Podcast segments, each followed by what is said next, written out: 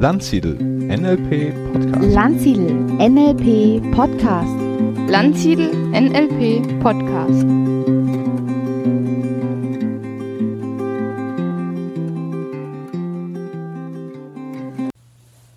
Herzlich willkommen zum Landsiedel NLP Podcast Folge 51.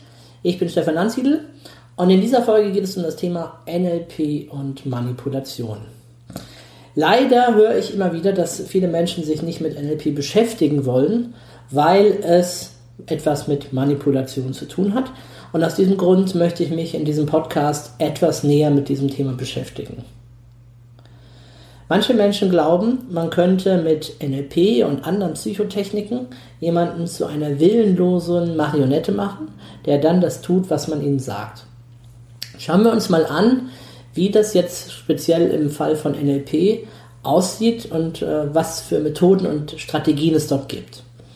Im NLP lernen wir, dass wir zu einem anderen Menschen eine gute Beziehung brauchen, um mit ihm zu kommunizieren, sei es im therapeutischen Kontext, der andere möchte gerne von etwas geheilt werden, eine Störung loswerden, sei es im Verkaufskontext, ich möchte gerne dem anderen etwas verkaufen, sei es im Kontext von Partnerschaft, ich möchte gerne mit dem anderen zusammen sein, meine Zeit verbringen, vielleicht das Urlaubsziel festlegen und so weiter. Wir brauchen immer eine gute Beziehung zum anderen, das nennen wir im NLP Rapport. Wie können wir Rapport aufbauen? Indem wir andere Menschen spiegeln, ihre Körpersprache wahrnehmen, auf sie eingehen, indem wir erkennen, in welchem Sinnessystem sie unterwegs sind, visuell, auditiv oder kinästhetisch, und ihnen dann auf ihrem bevorzugten Kanal begegnen. Wir können schauen, welches Metaprogramm benutzt jemand anderes. Ist jemand eher detailorientiert oder überblicksorientiert? Ist jemand proaktiv oder reaktiv? Ist jemand ein Hinzu-Typ oder ein Weg von Typ? Wie kann ich ihn leichter motivieren? Und wenn ich das über jemanden herausgefunden habe, wenn ich also so einfühlsam bin, dass ich all das mitbekomme, dann kann ich natürlich auch Worte und Sätze sagen, die bei ihm wie bei einem Schlüssel ins Schloss hervorragend passten in seine innere Vorstellungswelt. Das nennt man Rapport. Und Rapport ist die Basis für jede gute Kommunikation. Ist das etwas Schlechtes? Nein, natürlich nicht. Wir brauchen das. Das ist wichtig für viele Arten von, von Kommunikation. Aber es bietet natürlich auch die Möglichkeit, dass der andere dann leichter auf meine Ansätze eingeht und von dem überzeugt wird, was ich ihm sage, weil er das Gefühl hat, ich bin sein Freund, ich habe Gutes für ihn im Sinne und so weiter. Auch durch die NLP-Metamodellfragen kann ich natürlich sehr tief ergründen, was will der andere eigentlich? Was ist sein innerstes Bedürfnis? Und wenn ich das weiß, kann ich natürlich auch das ansprechen und kann ihm das auch erfüllen. Also, um es kurz zu machen, NLP ist ein sehr, sehr powervolles Werkzeug und ja, man kann damit andere Menschen beeinflussen und leichter überzeugen. Jetzt kommt es natürlich auf den Kontext an, ob das überhaupt etwas Negatives ist. NLP wird ja sehr viel eingesetzt im Kontext von Coaching und Therapie. Das heißt, da kommt jemand, der sagt zu einem Coach, Heilpraktiker oder Therapeuten, bitte hilf mir, ich habe da ein Problem. Ich habe eine ganz, ganz starke Angst. Ich kann nachts nicht mehr schlafen. Ich kann nicht ins Flugzeug steigen. Ich habe ein Problem mit meinem Partner. Ich habe einen Konflikt auf der Arbeit ähm, und so weiter. Und jetzt kann der geschulte Therapeut als erstes eine Beziehung zu diesem Menschen aufbauen, kann ihn da abholen, wo er steht und ihm dann Lösungsmöglichkeiten aufzeigen und ihm helfen dabei, dass er in sich selbst die Kraft findet, um das, was er auch immer er verändern möchte, auch zu verändern. Milton Erickson hat das mal sehr schön formuliert. Er sagte, wenn das so einfach wäre mit der Manipulation, dann wären alle meine Klienten schon in der ersten Sitzung gesund. Leider sind sie das nicht. Es braucht auch bei einem solchen Meister wie Milton Erickson häufig mehrere Sitzungen, weil wir halt nicht wie eine Marionette sind, die sofort das tun, was uns jemand anderes sagt. Dennoch kann ich natürlich das ein bisschen beeinflussen und das ist ja auch das Wesen der Manipulation. Wir reden hier davon, dass wir jemand anderen beeinflussen, meistens so, dass der das gar nicht mitkriegt, dass das verdeckt stattfindet. Und die Frage, die sich jetzt dabei stellt, ist, wer hat den Vorteil davon? In dem Moment, wo der andere sogar einen wirklich aus seiner Sicht subjektiven Vorteil hat, können wir eigentlich kaum von Manipulation reden, dann wäre es wie gerade eben im Kontext Therapie dargestellt eher ein Helfen oder Heilen. Problematisch wird es aber, wenn dieses Verhalten nur mir als dem Überzeugenden etwas nützt und der andere letztendlich gar nichts davon hat, also vielleicht sogar es auch zu seinem Nachteil ist. Und dann benutzen wir diesen Begriff Manipulation und eher im Kontext von, das ist böse, so wollen wir das nicht haben, ist eine schlimme Sache und so weiter. Jetzt ist es aber natürlich so, dass das ähm, nicht nur auf NLP zutrifft, denn man kann mit jeder kommunikativen Technik, die eine Wirkung erzielt, die also funktioniert, kann ich jemand anderen beeinflussen. Wenn ich beispielsweise dieses Modell des äh, Hamburger äh, Psychologieprofessors Schulz von Thun kenne, dann weiß ich, aha, es gibt vier Seiten einer Nachricht, es gibt vier Ohren, jeder von uns hat da bestimmte bevorzugte äh, Ohren. Und wenn ich eine Botschaft genau so präsentiere, wie es den Vorzügen des anderen entspricht, dann erhöht sich damit die Wahrscheinlichkeit, dass er auch tatsächlich so reagiert, wie ich das beabsichtige. Wenn ich das Modell der Transaktionsanalyse kenne und weiß, ah, Moment mal, der andere ist gerade in seinem Kind-Ich oder in seinem Erwachsenen-Ich und ich spreche das gezielt an, kann ich damit natürlich auch eine bessere Wirkung erzielen. Genau das ist ja gerade der Sinn von solchen Modellen und würden sie nicht funktionieren, dann bräuchte man sie auch nicht. Also letztendlich geht es immer darum, eine bestimmte Wirkung zu erzielen und was da hinten dran hängt, das ist dann die Frage aus meiner Sicht der Ethik. Was habe ich für Werte? Was habe ich für eine Moralvorstellung? Manipuliere ich einfach zu meinem eigenen subjektiven, egoistischen Vorteil? Oder helfe ich dem anderen dabei, dass er eine Entscheidung trifft, dass er wächst, dass er sich entwickelt und das ist noch etwas Sinnvolles für ihn? Ne, Im Kontext von Verkauf da sagen mir die Teilnehmer immer, gib mir die Tools, gib mir die Werkzeuge. Ich lebe davon, dass ich andere Menschen überzeugen kann, dass ich ihnen meine Waren oder Dienstleistungen verkaufen kann. Aus meiner Sicht wäre ein ethischer Verkäufer derjenige, der diese Methoden alle benutzt, um wirklich herauszufinden, was braucht mein Kunde, was will der, um sein Vertrauen zu gewinnen, um eine gute Beziehung aufzubauen und der ihn dann ehrlich und fair berät. Das heißt, wenn er nicht das liefern kann, was der Kunde wirklich braucht, dann würde er nicht irgendwas anderes aufschwatzen, sondern er würde ihn an einen Kollegen verweisen oder an eine andere Webseite, wo es genau das gibt. Er würde dadurch einen zufriedenen Kunden, einen Freund gewinnen, der vermutlich beim nächsten Mal, wenn er etwas kaufen möchte, sich daran erinnert, dass er hier so fair und ehrlich beraten worden ist. Aber natürlich, es gibt Verkäufer, die haben Druck von oben, die müssen bestimmte Sachen verkaufen, die haben vielleicht Kinder, die sind hungrig und die leben nun mal davon, dass sie eine Verkaufsprovision bekommen. Das heißt, das alles sind dann Werte, die einen Verkäufer vielleicht auch dahin bringen können, ein solches Modell wie NLP ähm, unethisch und manipulativ zum Nachteil des anderen einzusetzen. In aller Regel wird im NLP die Philosophie Win-Win-Win gelehrt.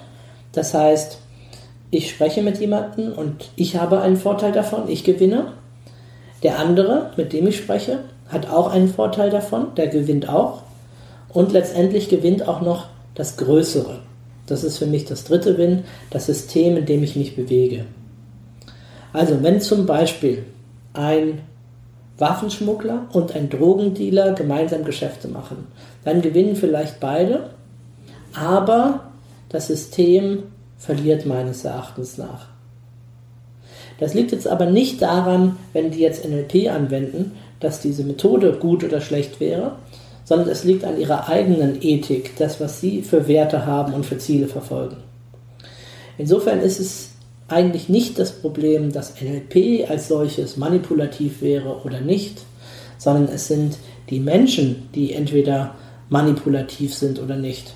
Und natürlich, NLP ist eine frei verfügbare Methode, so wie all die anderen Techniken und Methoden auch. Jeder kann sich dazu Zugang verschaffen und kann das lernen. Bei mir ist es so, wenn ich im Seminar mitkriege, dass ein Teilnehmer ausschließlich NLP lernt oder vor allen Dingen NLP lernt, um andere Menschen damit zu manipulieren, dann nehme ich mir schon mal vor. Und es kann auch sein, dass ich ihn des Kurses verweise, weil ich ihn nicht unterrichten möchte. Wahrscheinlich wird das gar nicht viel nutzen, weil er sich das Wissen irgendwo anders äh, holt. Ähm, darum versuche ich vorher erst einmal auch ein bisschen auf äh, seine Ethik und auf seine Werteebene mit einzuwirken. Aber auch das ist natürlich schon manipulativ, weil ich in dem Moment mir anmaße zu glauben, dass meine Werte von Frieden, von Gerechtigkeit, von einem guten Umgang miteinander wichtiger wären als seine Idee von ich will Macht ausüben, ich will meinen größten Vorteil erzielen, ich will Spaß und Freude im Leben haben und dafür brauche ich vielleicht Abschlüsse und Gewinne. Das ist also höchst kritisch, sich hier anzumaßen, wer die besseren, die wichtigeren, die höheren Werte hat. Äh, diejenigen von euch, die das Modell Spiral Dynamics kennen, äh, die wissen, dass es da verschiedene Werteebenen gibt. Und anhand dieses Modells zumindest kann man natürlich schon eine Einstufung vornehmen, wer äh, wichtiger ist und wer nicht.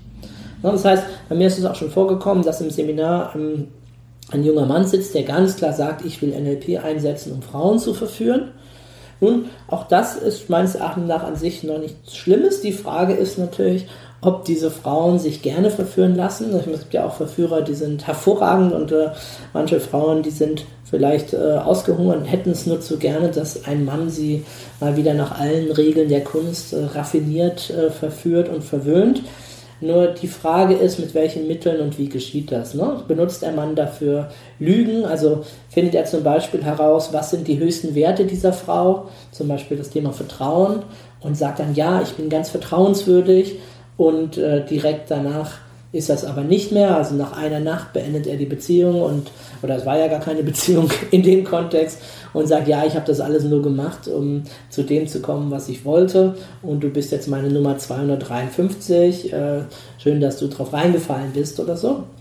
Oder geht es da um eine gleichberechtigte Beziehung, in der beide halt frei gewählt haben und sich klar waren, was hier gerade passiert? Aber mal ganz ehrlich, im Alltag möchte ich oft auch manipuliert werden. Ich bin froh, wenn da ein Verkäufer ist, der weiß, was er macht, der mich abholt in meinem Modell der Welt, der eine gute Beziehung zu mir aufbaut, der mir die Produkte so darstellt, dass sie meine Bedürfnisse auch erfüllen können und dass ich, wenn ich das kaufe, nachher nicht Kaufreue habe und denke, ich habe eine schlechte Entscheidung getroffen, sondern dass ich wirklich denke, Mensch, super, dass der mich beraten hat, super, dass ich jetzt hier dieses Produkt auch gekauft habe. Also NLP kann man auch sehen, und dieser Vergleich wird sehr oft verwendet, wie ein Messer. Ich kann mit einem Messer viele schöne Dinge machen. Ich kann Holzschnitzereien machen, ich kann mir vielleicht das Brot schmieren, ich kann äh, vielleicht sogar jemandem bei einer Operation helfen, wenn ich jetzt an ein Skalpell oder so denke, oder wenn ich improvisieren muss, dann halt mit einem Messer. Ich kann aber auch mit einem Messer einen Menschen verletzen, einen Mensch schneiden, äh, ihn vielleicht sogar töten. Und das ist nicht Schuld des Messers. Ich würde deshalb nicht sagen, ein Messer ist gut oder schlecht, sondern ein Messer ist hier einfach ein Werkzeug, das ich für etwas benutzen kann. Und entscheidend ist die Intention dessen, der dieses Messer benutzt. Die Frage ist also nicht so sehr, kann man NLP manipulativ einsetzen? Ja, das kann man tun, sondern die Frage ist eher, äh, welche Ethik hat derjenige, der es einsetzt. Übrigens, um andere Menschen zu beeinflussen, tun wir im Alltag noch viel mehr. Ne? Wir ziehen uns hübsch an, Frauen schminken sich, Männer rasieren sich vielleicht, gehen zum Friseur. Also wir wollen damit natürlich auch eine Wirkung auf den anderen erzielen. Wir wollen überzeugend sein, ihn für uns gewinnen, möglichst attraktiv sein. Und manchmal mogeln wir auch ein bisschen mit der Verpackung. Wir stellen uns attraktiver dar, als wir eigentlich sind. Im Grunde sind das alles äh, Manipulations- und Beeinflussungstechniken. Ähm, viele würden das jetzt nicht äh, so dramatisch sehen. Ja, das hängt halt davon ab, was das Ziel ist, was dabei letztendlich herauskommen soll. Ja, wie effektiv ist das denn wirklich, jemanden mit äh, NLP zu, zu manipulieren.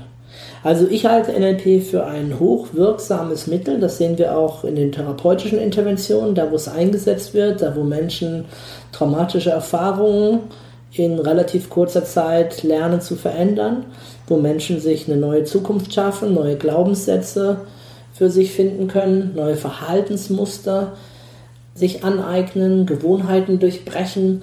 Also NLP ist schon ein sehr, sehr starkes Mittel.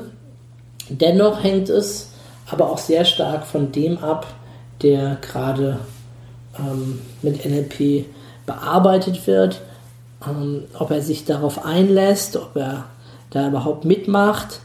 Also es ist sehr schwer, Menschen zu beeinflussen, die gerade gar nicht beeinflusst werden wollen und die auch wissen, mit welchen Mitteln sie gerade beeinflusst werden. Und aus diesem Grund ist es sinnvoll, sich mit Methoden wie NLP und auch noch anderen wirklich zu beschäftigen, damit man weiß, wie wehre ich mich eigentlich gegen eine Manipulation, wo der andere mir nur das aufdrängen will, was er gerne möchte. Ich erlebe das im Seminarkontext zum Beispiel sehr stark. Da werden Seminare verkauft und da werden ganz gezielt bestimmte psychologische Mittel eingesetzt, insbesondere wenn es um den Preis geht. Da wird äh, gesagt, ja, dieses Seminar kostet normalerweise 9.990 Euro, aber weil ihr heute alle so lieb und nett seid, kriegt ihr es auch für 2.999 Euro. Was man dann in dem Kontext meistens nicht weiß, ist, dass man für 590 Euro äh, das gleiche Produkt in viel höherer Qualität noch woanders bekommt. Aber man hat die Idee, weil es ja ursprünglich 9.999 Euro hätte kosten sollen, dass das Produkt für 2.990 Euro dann wertvoller, hochwertiger wäre als das Produkt für 590 Euro. Nun, ähm, das ist halt nun einfach so das. Aber ich finde, da passiert natürlich schon eine gewisse Manipulation.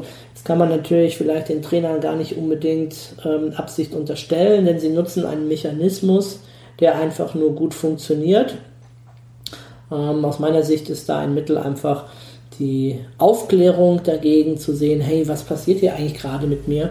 Will ich dieses Seminar für 2990 Euro denn buchen, nur weil jetzt hier gerade in der Situation Druck aufgebaut wird und mir etwas versprochen wird?